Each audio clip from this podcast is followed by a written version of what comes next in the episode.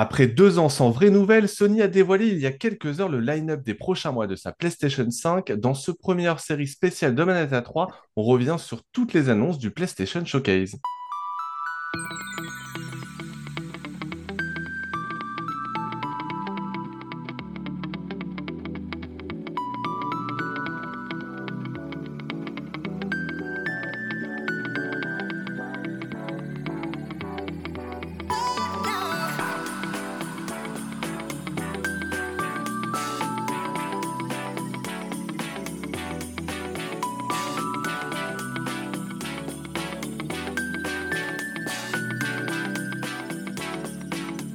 Salut, c'est Sylvain, journaliste chez Télé Loisirs, et pour m'accompagner dans cet épisode un peu spécial, je suis évidemment en compagnie d'Antistar, journaliste freelance et streamer. Salut Antistar. Salut Sylvain, comment ça va? Ça va très bien. Ça fait bizarre de dire journaliste freelance et streamer, mais je, je vais m'en sortir. Va t'habituer. Hein.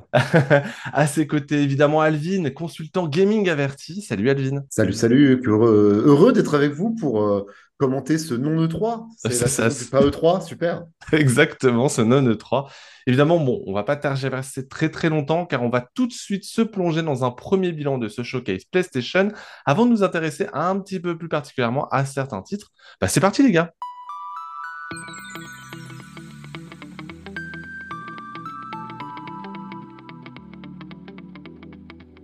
Alors, ce PlayStation Showcase, il intervient deux ans après un précédent PlayStation Showcase. Évidemment, il était super attendu. Il était le fruit de nombreuses rumeurs. Je pense avoir vu passer tout et n'importe quoi, hein, on va pas se mentir. Il y a eu quand même des rumeurs qui étaient justes, euh, on y reviendra, mais euh, déjà, bah, Alvin, je vais me tourner vers toi. Si tu devais mettre une note, avant d'argumenter, si tu devais mettre une note à ce PlayStation Showcase, combien tu mettrais? Ah là là là, la, note, on ne sortira jamais de la note. Euh, un 14 sur 20, un 14 sur 20, c'est un line-up, c'est line-up sur 20, tu vois, de genre vraiment de, ok, il y a, y a, plein de choses, il y a des trucs, il y a des trucs cool, il y a des trucs first party, il y a des trucs, bon, bah, c'est du Game Pass PS Plus, euh, pas d'énormes ratages, euh, mais pas non plus une montagne de hype colossale à la fin de cette showcase. Et toi alors, euh, mon cher Antistar, combien tu mettrais comme note Franchement, pas haut, hein, vraiment pas haut.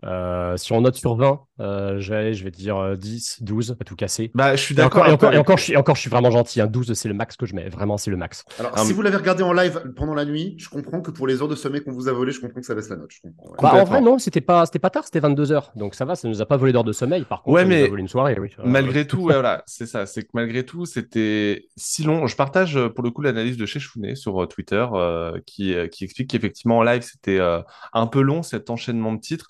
c'est assez drôle parce qu'on reproche un peu à PlayStation d'avoir enchaîné les titres sans vrai enfin sans vrai contexte éditorial euh, parce qu'il y avait vraiment des jeux mm-hmm. qui se ressemblaient pas les uns après les autres. Euh, mais euh, et c'est quelque chose qu'on aurait pu enfin qu'on n'a jamais reproché à Xbox parce que Xbox n'avait peut-être pas déjà pas assez de jeux à montrer mais pour autant je trouve que c'était parfois très indigeste. On avait un peu à boire et à manger et c'était ouais c'était un peu trop donc oui, moi aussi, je pense que je partirais sur 12 sur 20. Mais bon, il y a quand même certains titres qui ont qui vont un peu décroché un certain sourire, je pense, notamment effectivement au nouveau jeu des créateurs de Gris.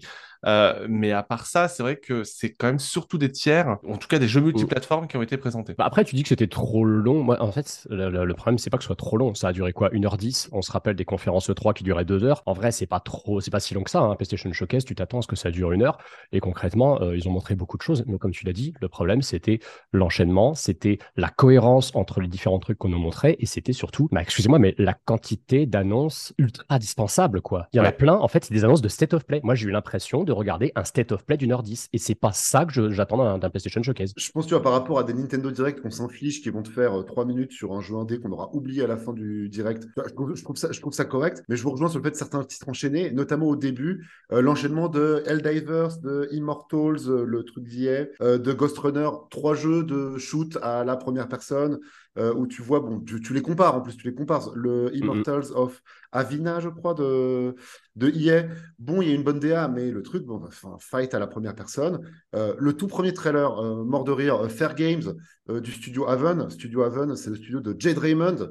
donc, c'est un jeu qui ne sortira pas. Et en plus, je suis désolé, mais ils ouvrent là-dessus un, un, PlayStation Showcase. Encore une fois, ce n'est pas un State of Play. Tu es censé ouvrir sur un gros truc et refermer sur un gros truc. Refermer sur un gros truc, ils l'ont fait. Mais je sais pas, tu ouvres sur Assassin's Creed Mirage, par exemple. On n'avait jamais vu de trailer du jeu, c'est probablement un des meilleurs moments de ce showcase. Je sais pas, t'ouvres là-dessus, tout simplement. Ou sur FF16, on commence à avoir beaucoup vu aussi. Hein, FF16, Mais FF16, on, on, avec ce trailer-là, je commence à me dire de, on l'a beaucoup vu, on voit quand même que c'est un peu générique. Alors il y a des effets de lumière, mais, mais bah. Il faut le sortir la FF16 maintenant. Hein, alors, Pour, pour le coup, moi j'ai regardé le PlayStation Showcase avec mon copain et c'est vrai qu'effectivement, quand on est passé à FF16, du coup, mon copain n'avait pas encore vu FF16, mais il s'est dit, mais c'est pas, c'est un jeu PlayStation 4 et alors du coup, effectivement, non, c'est un jeu exclusif PlayStation 5, alors qui sortira sur PC dans 6 ou 8 mois, mais en attendant, on sent quand même, je sais pas, mais on sent quand même peut-être une certaine fébrilité de la part de Square Enix, qui a d'ailleurs dévoilé son propre Splatoon, hein, euh, un peu dans l'indifférence générale, mais il y a eu un, euh, Splatoon avec des oh, nuages. Non mais ça, non mais ça. Voilà. Stars, qui... Stars, donc Splatoon et Balan Wonderwall en même temps.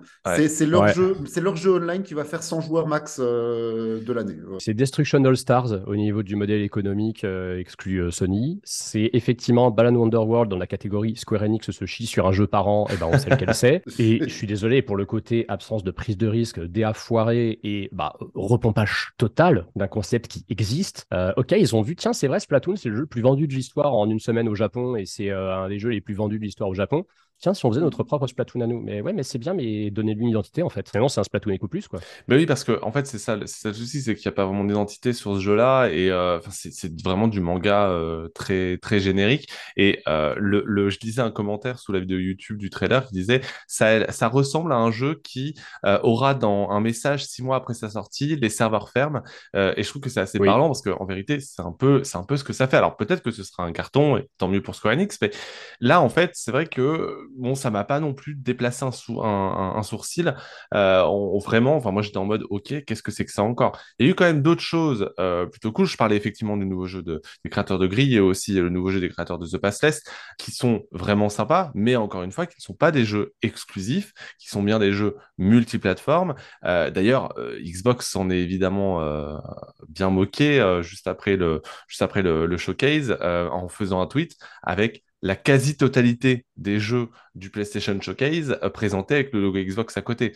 Donc je trouve que ça veut quand même ça veut dire quelque chose de ce qu'était véritablement ce showcase. Mmh, chez Xbox, c'est plein de jeux qu'on va attendre euh, en Game Pass ou en PS Plus. En plus, c'est vraiment de, déjà le petit shopping qu'on peut faire. Euh, il y a des trucs, bon, il y a des trucs ici un peu osés, genre Teardown, euh, l'espèce de Minecraft sandbox. De gens mais pourquoi en 2023 Pourquoi vous nous sortez ça? Euh, Alors que tu vois, Sword of the Sea, ah oui, Journey, vous connaissez Journey, mais c'est pas la suite, mais c'est Journey, quoi. Et bon, c'est le genre de truc, ok, ça te remplit, ça te remplit un peu de Game Pass, mais c'est pas ça qui te dé... enfin, c'est pas ça qui va te faire acheter une PS5 à la fin du, du truc, quoi. C'est vrai, effectivement, la question se pose. Est-ce que, est-ce que, bah, d'ailleurs, avant de passer à notre avis sur certains titres en particulier dont on n'a pas parlé jusque-là, est-ce est-ce que ça vous a quand même donné envie de conseiller ou d'acheter une PS5 le cas échéant? Euh, on en a tous une, mais imaginez-vous vous n'avez pas encore dépensé 550 euros dans une console. Est-ce que vous vous êtes dit à la fin de ce showcase, je suis confiant pour les mois à venir et je vais, euh, vais m'acheter une PS5 Ah, mais Alvin a tout dit. Alvin a, dit euh, ça ne fait pas acheter une PS5. Quand j'ai conclu ce live, je me suis dit, si j'avais pas de PS5, ça ne m'en ferait pas acheter une. Je ne vois pas à qui ça vend une PS5. La PS5, tu la vends à des gens qui ont soit pas eu de PS4, soit qui ont une vieille PS4 pourrie, qui ont besoin d'une upgrade et non, ou alors à des gens qui veulent des exclus. Le problème, c'est que les exclus, en dehors de FF16, qui certes est une exclue qui, je pense, justifie quand même de passer effectivement à la next-gen, euh, bah, les seules exclus que elles sont soit déjà sorties sur PC, parce que mine de rien, elles ont deux ans, genre Returnal par exemple, elles, ont, elles arrivent sur PC au bout de neuf mois, genre le remake de The Last of Us, et le reste, c'est des Definitive Edition, c'est des remakes, et c'est Ratchet Clank Rift Apart qui dure 10 heures et qui de toute façon finira sur PC aussi. C'est très compliqué en voyant ce live, à part Spider-Man à la fin qui te dit, euh, voilà, ça c'est le gros truc, c'est ça qui va te faire acheter une PS5, pendant 1h05, tu ne vois rien qui est système seller. Un an et demi après euh, le dernier showcase, je trouve ça problématique. À la, conclusion, à la fin, effectivement, ce que je, reprends mes notes et c'est ce que j'ai noté à la fin. Euh, sur PS5, on a un jeu cet été, FF16, on a un jeu à la rentrée, Spider-Man 2. Euh, le reste, c'est des choses que, bon, bah, ou c'est en multiplateforme, ou on va pas se lever. juste des, petits jeux que j'avais notés sur lesquels je voulais réagir. Phantom Blade Zero, trailer super stylé. Maintenant, ouais, ça, c'est très bien. Est-ce qu'on commence pas à en avoir marre un petit peu des Nioh Et puis attention, n'oubliez pas que c'est un jeu chinois, donc on a vu un trailer, euh, mais c'est un studio qui a jamais sorti de jeu, on n'a on pas vu le gameplay, donc faut pas s'en. Je me suis fait la même réflexion par rapport à Phantom Blade. Euh, effectivement, c'est un studio chinois, et comme beaucoup de jeux chinois présentés ces derniers temps, c'est sous Unreal Engine 5, et du coup c'est impressionnant visuellement. Mais est-ce que derrière ça sort? Euh, Là, il a. Est-ce que c'est bien fini? Est-ce que c'est bien finalisé? Et, et, des nouvelles de Grand Blue Relink qui, euh, donc je vous rappelle, hein, c'est un RPG qui avait été commencé par Platinum Games il y a 6 ou 7 ans maintenant. Euh, Grand Blue, c'était un carton du free-to-play euh, sur les mobiles japonais avant le Covid. Et ça arrive maintenant, et c'est Genshin sur 20. Et genre, vraiment, je genre, bah, les gars, il y a eu Genshin entre temps. Genre, j'espère qu'il vous reste des fans qui ont bouclé sur le gacha original pour l'acheter, parce que ça arrive un petit peu tard, et on, voit que le marché du jeu vidéo a changé très vite, notamment avec les free-to-play comme Genshin, comme Honkai dont vous parlez la dernière fois, et de voir que Attention, hein, des, RPG un peu mangas, un peu OSEF, euh, ça se fait comparer très vite à des jeux gratuits qui sont très bien. Donc, euh, voilà, on, verra, on déballera le pot pourri euh, de, des petits titres indés au fur et à mesure qui tomberont en Game Pass ou qui sortiront. certains, s'ils sortent bien, s'ils sortent à des moments de creux, s'ils sortent en décembre, s'ils sortent en l'été prochain, pourront peut-être avoir leur chance. Mais dans l'ensemble, ça manquait quand même de, titres très forts, même sur les indés, même si on n'a eu qu'un seul Metroidvania Pixel. On n'a eu qu'un seul. C'est vrai, effectivement. Bon, du coup, maintenant qu'on a un peu fait le bilan global, on va quand même revenir sur l'annonce de certains jeux, euh, ou en tout cas le, retour de certains titres, euh, parce que du coup, il y en a eu quand même pas mal.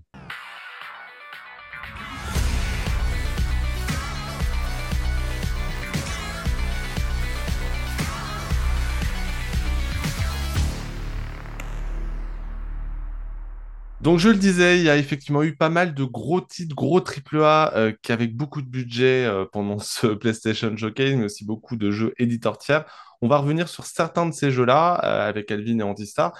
et je voudrais m'arrêter pour démarrer sur Alan Wake 2 qui était déjà officialisé. Au final, c'est quand même juste la date hein, qui a été dévoilée, mais quand même aussi du gameplay avec quand même du graphisme assez, euh, assez impressionnant.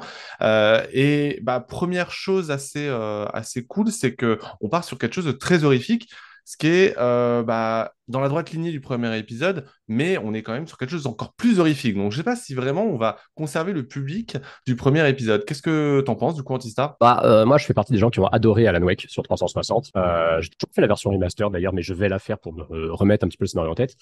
Euh, moi, j'aime beaucoup ce virage qui est pris. C'est vrai que on a vu un gros retour en force quand même du, du survival sur la précédente génération avec Resident Evil qui renaît de ses cendres, hein, littéralement. Et euh, moi, ce, ce, ce, virage me plaît bien. L'alternance, visiblement, de point de vue et de personnage est quelque chose que je n'avais pas vu venir et je trouve ça, je trouve ça très cool. Donc, moi, le trailer m'a beaucoup plu. C'est clairement une des, des, des, meilleures annonces de ce, de ce showcase. Donc, ça montre que le jeu, effectivement, il est bien, pas loin d'être fini. C'est, ça, ça a l'air bien propre, ça a l'air bien sérieux. Il y a juste un hic, en fait, un hic de taille. C'est vrai. C'est-à-dire qu'on on parle quand même d'un gros triple A. On parle d'un jeu donc qui est édité par Epic. Alors, c'est peut-être aussi pour ça justement qu'il sort pas en, version boîte, mais euh, ils vont rétro-pédaler très vite cette histoire. C'est juste pas possible de sortir un, jeu de l'envergure d'Alan Wake 2 uniquement en démat. C'est pour moi euh, le, limite le temps qu'on sorte ce podcast. Si ça se trouve, ils auront fait machine arrière en voyant le, backlash des joueurs. Tu vois. C'est vrai que c'est le risque effectivement parce que euh, c'est une des, surprises et en même temps pas si surprenant que ça dans la mesure où c'est Epic Games qui édite le jeu et donc qui veut évidemment bah, privilégier son, propre store hein, parce que le jeu sortira, me semble-t-il, exclusivement sur l'Epic Games Store. Donc il y a peut-être une période où le jeu sort qu'en démat et puis en début d'année prochaine, il y aura une version boîte eh avec ben, peut-être une édition collector. THQ Nordic a répondu à un tweet à ce sujet qui a dit que c'est eux qui avaient fait la version euh, disque, du, la, version PC d'Alan Wake à l'époque. Eux, ils estiment que ça vaut le coup de l'éditer et bah, limite, euh, ils disent ça en mode nous, on est chaud pour le faire. Oui, voilà, ou effectivement un Just for Games ou un, ou un, ou un 8, euh, I am 8-bit qui pourrait effectivement mmh, partir sur une version boîte. Limited Run qui est dans le groupe de THQ Nordic et dans Embracer Group qui pourrait euh, complètement euh, événementialiser le truc. Je pense qu'ils y viendront, mais l'idée, c'est de, compter le nombre de fans euh, ou pigeons, ça dépend du, des perspectives, qui en veulent une et euh, de faire certainement un print qui soit un print unique euh, absolument euh, utilisé sans, sans, aucun doute. On rappelle qu'il y avait le roman d'Alan Wake hein, dans la version collector du premier épisode sur, sur, Xbox 360. Et toi, du coup, Alvin, Alan Wake 2, c'est un jeu qui te botte ou au contraire, ce que tu as vu hier t'as fait un peu peur vraiment au sens littéral du terme? Ça m'a donné envie. Le, le, le premier, j'ai pas réussi à rentrer dedans. J'ai voulu y jouer bien plus tard que la sortie, mais avant le remaster. Et le jeu avait quand même un peu vieilli. là, ce que j'aime bien, c'est qu'on voit qu'entre le premier Alan Wake et aujourd'hui, il s'est passé Resident Evil 7, qui quand même euh, remis les pendules à l'heure sur comment on fait un jeu d'horreur. Enfin, un jeu d'horreur, quoi. De, vraiment, de, ça, ça doit pas être un petit peu angoissant, c'est que ça doit faire peur, les décors. Euh, et il y, y, a du Resident Evil 7 dans les décors euh, du jeu, clairement. On voit l'agente du FBI qui se déplace. La progression dans la maison, ça rappelle la maison de RE7. c'est exactement ça qu'on veut. Donc, j'en aurais un œil curieux. Je pense que le scénario sera assez détaché du 1 pour que ça puisse se tenter.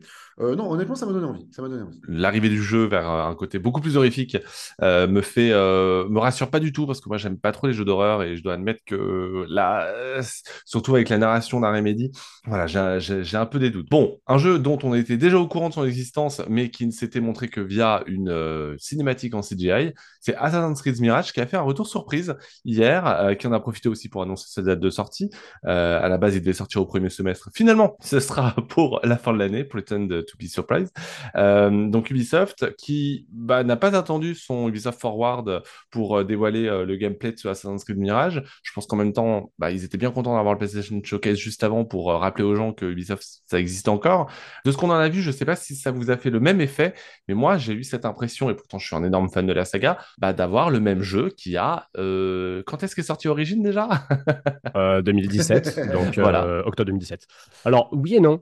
Euh, moi, j'ai pas l'impression de, de, voir Origins. Moi, j'ai l'impression, si je ne connaissais pas l'intention d'Ubisoft derrière Mirage, j'aurais l'impression de voir un remake du tout premier. Parce que déjà, le, contexte, le, contexte spatio-temporel est le même, hein, littéralement. C'est au Moyen-Orient, vers le Xe siècle à peu près. Donc, On va dire qu'il n'y a pas une énorme différence hein, entre les années 900 et les années 1100. Et surtout, bah, un, remake du tout premier, ça a été souvent demandé par des gens, euh, parce que c'est le seul qui n'a pas eu de réédition, de remaster. Tous à partir du 2, ils ont soit été remasterisés, soit euh, ils ont une très belle version euh, qui tourne proprement. mais le premier, il est ultra daté, il est horrible à jouer aujourd'hui. Donc moi, c'est cette impression que j'ai eue, et c'est ce que, c'est tout con, mais c'est ce que j'en attendais en fait. J'avais envie de cette espèce de reboot spirituel. Donc moi, je suis hyper soucié. C'est vrai que moi, j'ai eu la même impression. Je me dis vraiment, tu sais, c'est comme le 1 en fait. Et je pense que c'est ce que veulent les fans. Et quand bien même ils sont bien développés, les Assassin's Creed, dans leur RPG open world. Je trouve pas que ce soit les meilleurs RPG open world du marché, mais ils ont creusé leur sillon. Ça a plu, ils ont un marché dessus.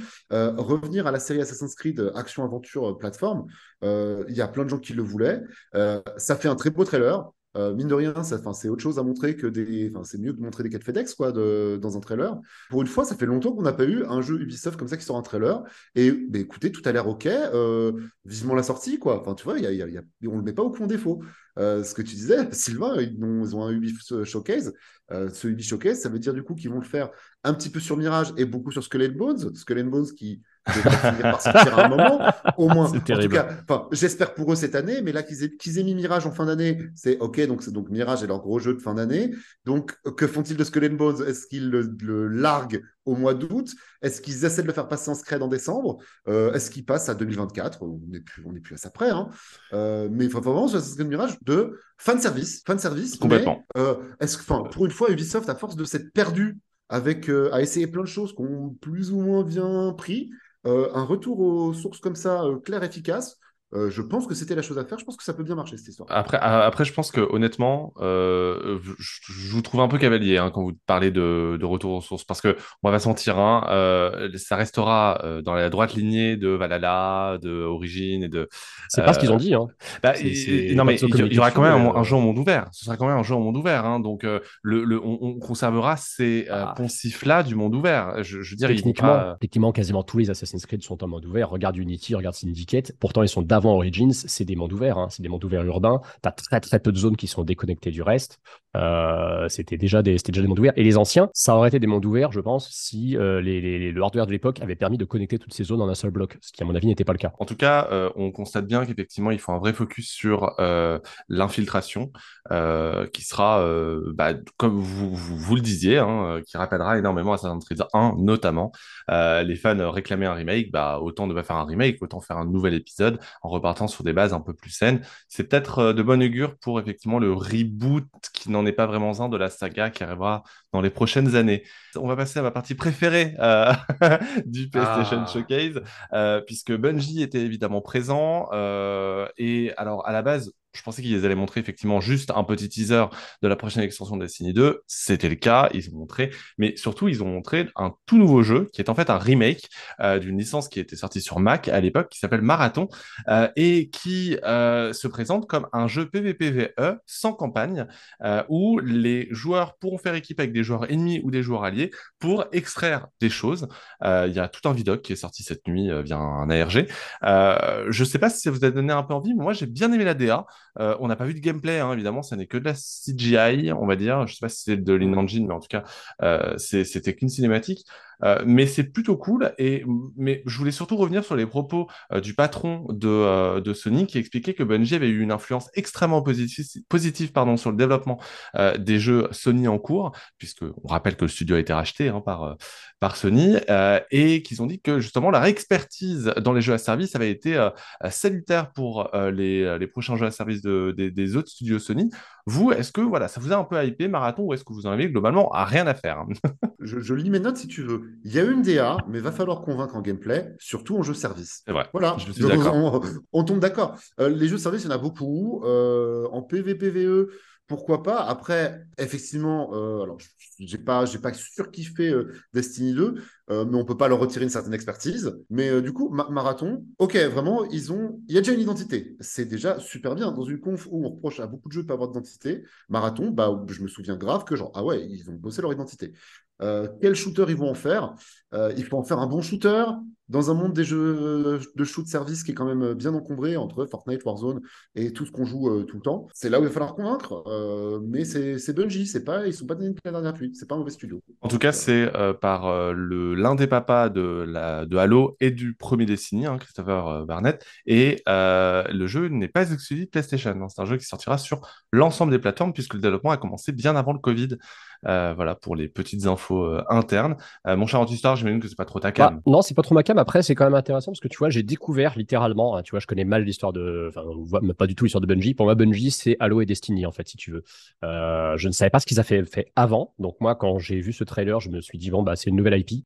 voilà, tout simplement. Par contre, oui, ça confirme effectivement ce qu'ils avaient dit lors de leur acquisition par Sony c'est que euh, ce n'est pas parce que Sony les a rachetés qu'ils vont plus faire de multi-support. On n'est pas dans un rachat de studio euh, d'appropriation totale. Donc euh, ça, c'est bien parce que ça va dans le sens des déclarations de Sony à ce sujet. Je sais pas s'il y a une petite pique, tu vois, à Microsoft derrière vis-à-vis de Bethesda, vis-à-vis de, de, Starfield et compagnie. mais mais c'est bien. Au moins, ça montre qu'il y a une cohérence dans le rachat et dans les déclarations post-rachat qui ont été faites. Et ça, c'est une très bonne chose. Oui, puis je pense que de toute façon, voilà, c'est un jeu à service à un moment donné. Si tu veux qu'il y ait des joueurs. Euh, faut être sur le maximum de, de plateformes possibles. Bon, autre jeu non exclusif, euh, on a eu, ça y est, enfin le premier gameplay de Dragon's Dogma 2 qui avait été dévoilé par un simple logo par Capcom euh, il y a quelques années. Euh, on se souvient aussi que Capcom n'avait plus rien littéralement après Street Fighter 6 le, à, nous, à nous proposer dans les, dans les prochains mois. Là, ah, si, si, à Pragmata, oui, Pragmata qui a été révélé quand même. Non, mais c'est un jeu, il a été repoussé à un vague 2023 sans info depuis trois ans maintenant, hein, parce que c'était juin 2020, on rappelle le review de la PS5, on n'a pas eu une seule news de ce jeu, à part le fait qu'il est repoussé, c'est tout. C'est vrai, effectivement, donc euh, du coup, bon, bah, sans Pragmata, euh, on a Dragon's Dogma 2, ce qui fera plaisir à De Rive, et, et c'est tout. Euh, le, Non, je, suis une mauvaise langue, mais dans le sens où le premier, c'était ah, pas vendu à des millions d'exemplaires, mais je me rappelle quand même d'un jeu extrêmement bien, c'était vraiment un très bon jeu, pour le coup. le, le, là, le deuxième épisode, déjà, visuellement, ça a l'air d'être beaucoup plus beau que le premier, c'était pas dur, hein, maintenant, quand tu vois la gueule du, du premier opus. Euh, mais mais bah, c'est plutôt une bonne chose. Euh, justement, c'est du RPG occidental, mais bah, développé par des Japonais, ce qui est quand même euh, une bonne nouvelle. C'est le Skyrim de Capcom. Et alors, ce qui est, intéressant, c'est qu'on voit Dragon's Dogma un peu plus loin dans la conférence que FF16, et que quand même, Avantage FF16 euh, sur les effets de lumière, euh, sur euh, les modélisations. Complètement. Sans Dragon's, Dogma 2, c'est un peu plus brut. Mais c'était ce qui avait fait un peu le charme du premier. Le premier avait bien marché, alors peut-être plus au Japon euh, qu'en Occident, mais c'était devenu, enfin, c'était assez culte, assez gros Dragon's Dogma. Donc, c'est classique, c'est vraiment du RPG occidental classique, en setup médiéval fantastique classique mais euh, assez bien fait et avec des dragons. Les dragons, c'est cool. Euh, bon résumé. bel, bel, argument, euh, Aldine. ça, marche vite. Et on, s'est tous paluchés sur Game of Thrones, machin, là, le nouveau spin-off de Game of Thrones et tout. Genre, ah, il y a des dragons, c'est trop bien, les dragons. ça va, à un moment, c'est bon. À en voir plus. là, ils ont montré du gameplay, mais on n'a pas le E, donc on va voir. C'était un jeu coop, le jeu original? Est-ce qu'ils vont mettre l'accent sur la coop? Un peu beaucoup. Euh, est-ce que ça sera toujours sympa à jouer en solo, mais si on n'y joue pas encore? Pourquoi pas? Euh, On est rassuré, euh, pas hypé, mais rassuré que le cahier des charges a l'air d'être plutôt tenu à voir dans les prochains mois. J'aurais préféré voir Pragmata clairement pour vous rejoindre. C'est vrai, effectivement. Au moins, ça aurait fait une, une belle surprise pour, pour le coup. Après, moi, je m'inquiète pas pour Pragmata. Je pense que Capcom est dans une, en tout cas, dans, dans une volonté de proposer de plus en plus de jeux chaque année. et Pragmata, on finira par le voir, contrairement à Deep Down il y a de nombreuses années. Ouais, et puis Capcom, d'une manière générale, je dis d'une manière générale parce qu'on connaît les exceptions, n'est pas du genre à annoncer des vaporware. C'est pas, c'est pas trop le genre de la maison. Capcom, ils ont tendance à deliver en général quand même. À pas annoncer trop de trucs pour ne, pas nous faire une Square Enix qui nous annonce, qui chaque année a deux, trois IP OSEF euh, qui tentent le coup. Alors c'est très bien de tenter le coup, mais euh, voilà, on en parlait avant, euh, c'est mieux de les réussir. là au moins Capcom, ok, ils veulent créer un truc, ils prennent le temps, euh, tu vois, ils n'ont ils ont pas déterré un remake de Lost Planet que personne ne voudrait. Euh, c'est bon, c'est au placard. Tu vois. Alors, ils vont faire ça bien. Ils vont essayer de faire ça bien. Je pense que leur Metascore, il est, il est bien en général, euh, Capcom. Ouais, tu parles de, tu parles de remake. Moi, justement, euh, quand on a vu le, la version VR de RE4, je t'avouerais que j'étais un petit peu deg parce que je me suis dit, on a eu des annonces de RE7 et de RE8 dans les PlayStation Showcase. Euh, J'avais un petit espoir pour un, premier teaser de RE9, genre un petit 2024, tu vois.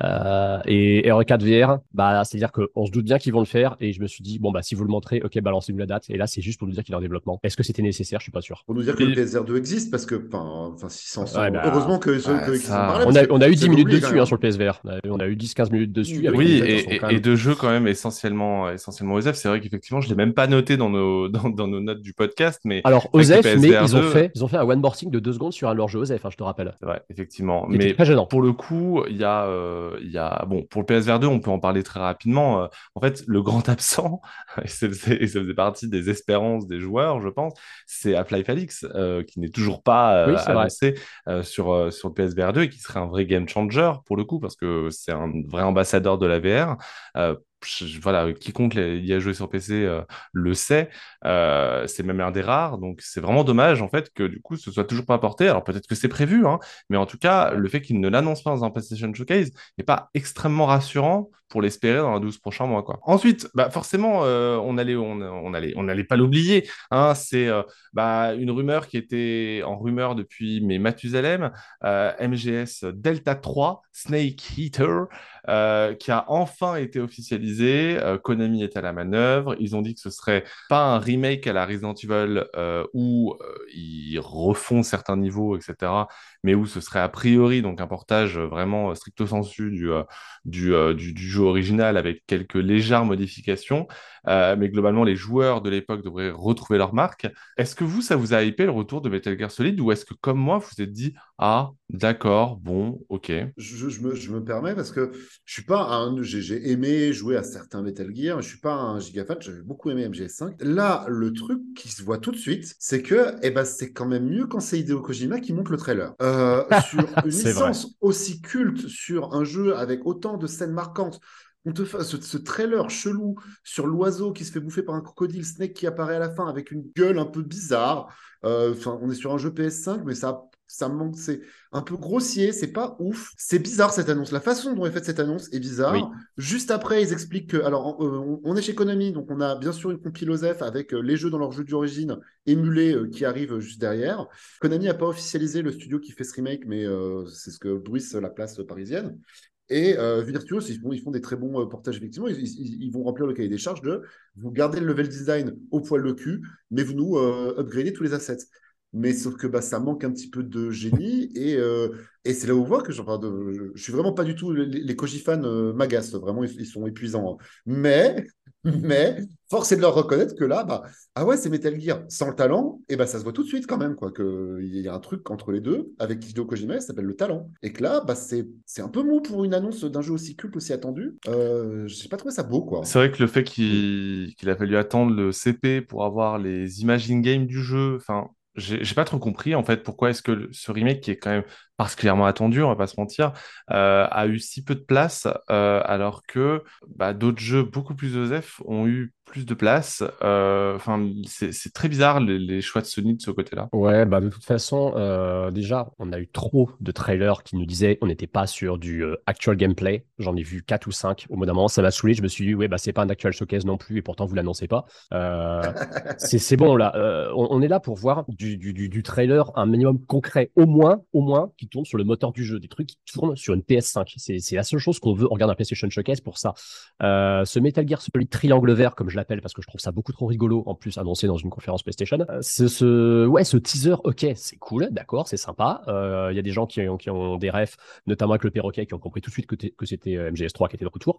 Le souci, c'est que faire un, remake d'un Metal Gear culte, ok, très bien, c'était attendu par pas mal de gens. Choisir le 3, parce que mine de rien, chronologiquement, c'est le premier de la, de la série, très bon choix aussi. Mais sortez-nous un vrai trailer et pas du CGI à la con, parce que c'est pas comme ça que vous vendez votre jeu. Est-ce que c'est Konami qui a absolument voulu le faire comme ça? Est-ce que c'est Sony qui a voulu que ce soit présenté de façon cinématique? Parce que visiblement ça a l'air de les faire kiffer, de faire du CGI, même si ça montre rien et qu'ils aiment toujours autant la poudre aux yeux. Je sais pas, mais en tout cas, tu vois, moi je suis pas un, gros fan de, de, de, Metal Gear, mais j'aurais aimé qu'on me vende ce remake autrement. Euh, ou alors Antistar, euh, c'est juste que Sony a pas réussi à négocier l'exclu, donc en fait ils ont en quelque sorte, j'exagère hein, évidemment, mais mhm. puni Konami en mode bah en fait on vous montre juste, euh, enfin on propose que ça parce qu'en fait c'est pas une exclue, donc on va pas non plus, contrairement à Silent Hill, on va pas faire des tonnes et des tonnes sur euh, sur sur ce remake qui ne sort pas en exclusivité chez nous quoi. Ouais, c'est peut-être ça, c'est peut-être ça aussi. En plus, tu vois, c'est assez mystérieux parce que alors en plus bon le, le, pire des Koji fans qui est Geoff Keighley,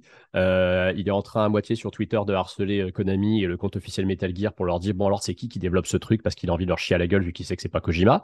Parce qu'on sait pas qui est derrière ce truc en fait. C'est-à-dire que c'est enfin, Konami, ils foutent plus rien. J'ai du mal à croire que Konami lui-même développe ce remake en fait. Ils ont pas les ressources pour ça. Ils ont certainement pas les ressources pour ça. En plus, ils ont pas les ressources pour ça. Non, clairement pas. Euh, on, ne doute pas une seconde que Kojima n'est pas euh, n'est pas développé là-dedans et le CP ne mentionne pas qui est derrière. Ça sera certainement très bien. Hein. Je je vois pas pourquoi ce serait mauvais.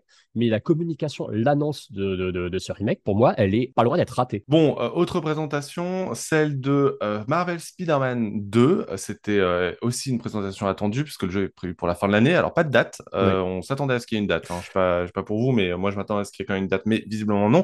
Euh, peut-être à raison quand on a vu effectivement que le jeu n'était pas tout à fait fluide, notamment sur les premières séquences de gameplay. Euh, alors, ce Marvel Spider-Man 2, il a la particularité de faire jouer deux personnages, voire trois, on va dire, aux, joueurs. Spider-Man, évidemment, on aura aussi Miles Morales et donc un Spider-Man Venom, puisque Venom sera de la partie. Le, euh, le, moi, je vous avouerai que la première séquence euh, dans la jungle avec le méchant du coup de, de cet épisode, j'ai eu un peu peur. Je me suis dit, mais qu'est-ce que c'est que ce jeu? Enfin, ça fait pas next-gen. Euh, c'est vraiment le premier réflexe que j'ai eu. C'est terrible à dire, mais je, je dois bien l'admettre, j'ai réagi comme ça. Oui, que quand on est en live, on est sur du 1080p, sur un flux qui est pas d'une stabilité folle et qu'il faut attendre le trailer 4K Tout à fait. après. Hein. Mais du coup, je l'ai regardé, le trailer euh, du coup 4K, etc.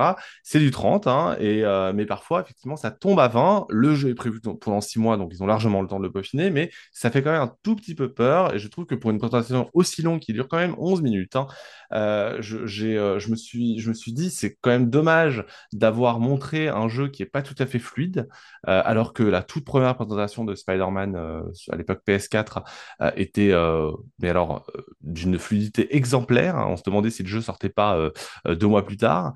le, donc, ouais, ça fait, ça m'a pas hypé de dingue. Euh, et je sais sincèrement pas si j'ai envie de repartir pour un nouvel opus parce que ça a l'air d'être exactement la même chose que le premier épisode. Mais, mais, mais ça a plus au grand public et c'est un jeu très très grand public. 20 millions d'exemplaires vendus. Et, hein. et, on est voilà, on est dans le MCU. Alors moi, moi c'est vraiment par, euh, par manque d'accroche euh, avec le, monde des super-héros. Hein. moi, vraiment, moi, j'ai arrêté Marvel en 2010. Euh. mais euh, c'est propre pour tu mets ça, tu, tu, mets ça dans les mains du très grand public, il va s'éclater. Le combat qu'on voit au début, les effets de caméra, ils sont dingos. après, effectivement, mm. la petite séquence d'infiltration dans les images et tout. Oui, ok, c'est un jeu action-aventure de la génération PS4.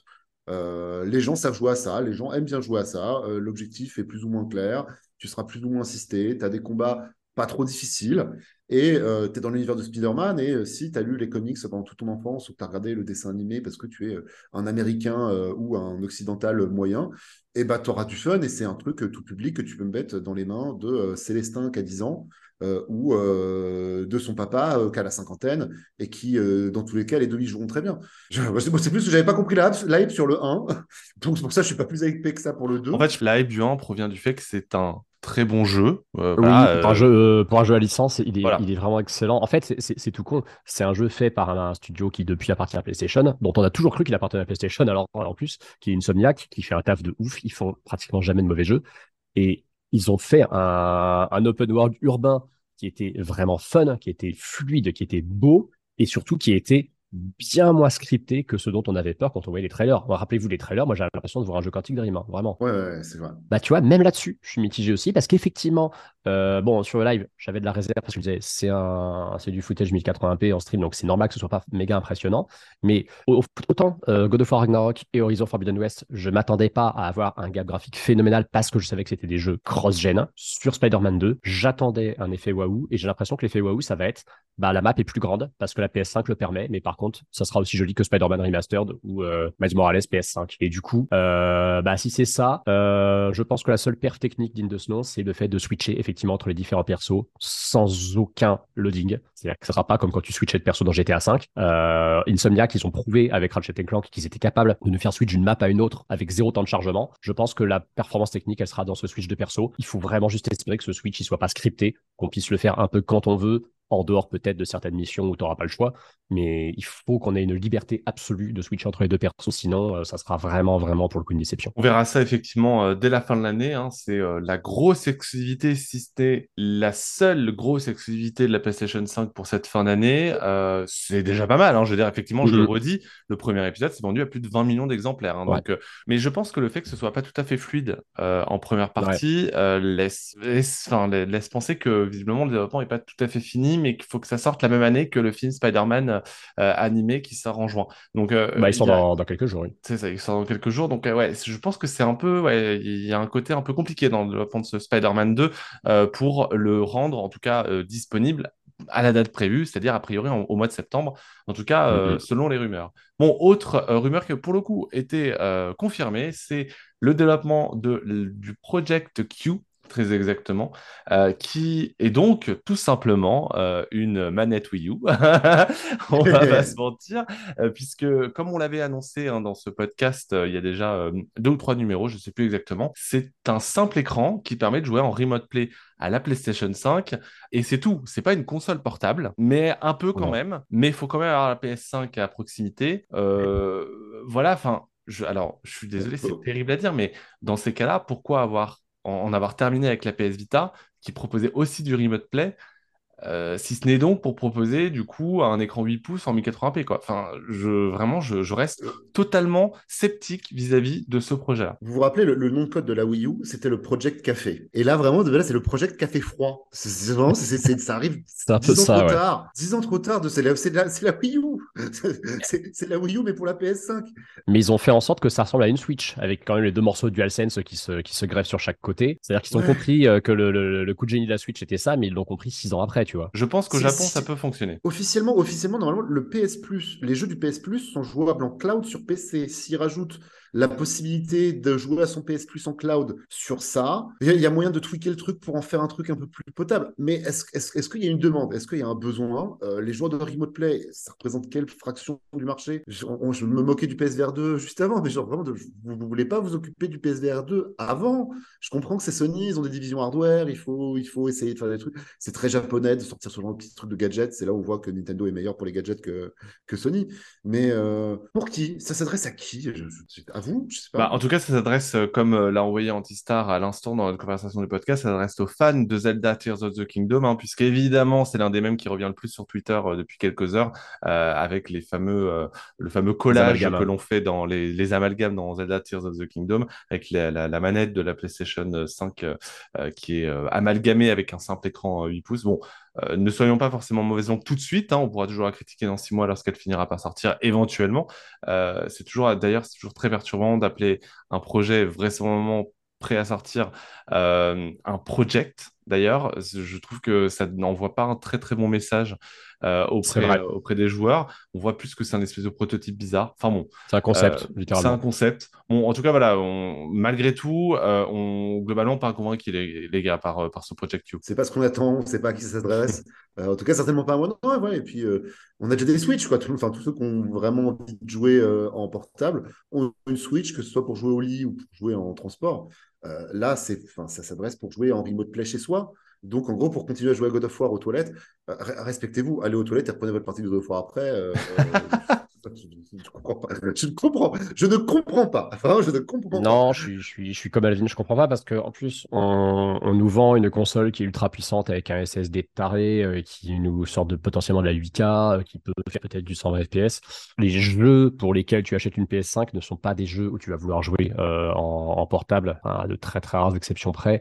Euh, je comprends pas le move en plus. On est d'accord que ça va être hors de prix ce truc. Ça, je, je vois pas ça commercialisé. Bah, je, disais, je disais sur les réseaux sociaux, il y a des gens qui disaient à plus de 200 euros, c'est trop cher. Tu as un écran donc qu'on suppose, j'ose espérer, être un écran OLED euh, de, de 8 pouces et tu as deux morceaux de DualSense. Une DualSense, ça vaut 80 balles, je pense. Je suis quasi sûr que la DualSense coupée en deux vaut au moins aussi cher euh, parce que du coup, il doit y avoir tout un tas de concessions à la con pour que ça marche correctement et que ça ait les features de la DualSense. Euh, ce truc-là, je vois pas comment il peut valoir moins de 200 balles. Oui, mais du coup, il faut pas que ça coûte plus. Bah, ouais, mais même, mais même à 200 balles, moi, j'aurais pas envie de l'acheter. Hein, tu vois, j'ai autant la Switch, euh, je suis ultra content de son, de son, de son concept, de son fonctionnement, et c'est une console depuis le premier jour où j'y ai joué, j'ai adopté l'aspect nomade parce que j'avais cette sensation de jouer dans les mêmes conditions que sur ma télé, ou presque, je veux dire, à de très très rares différences près ce gadget-là, je suis désolé, je n'en vois pas l'utilité parce que la PS5 est une console à laquelle je n'ai pas envie de jouer sur autre chose. Désolé de parler comme un gros riche, mais j'ai pas envie d'y jouer euh, sur autre chose qu'un écran 4K. le seul moyen que je vois pour se faire quelque chose de cette console, c'est de la mettre dans un gros bundle de luxe. C'est que sur la, théorie de la premiumisation, euh, Sony sort encore un bundle euh, encore plus cher, le bundle, super deluxe où tu as cette, euh, ce Project Q avec ta console, ouais, une console ouais, qui a déjà 2 Tera de base au lieu d'en avoir un, 2 ans de PS Plus machin, tu vois, enfin que ça soit le, le gadget de luxe pour Mhm. l'édition de luxe de la console qui de toute façon a un prix qui n'est pas connecté à la réalité.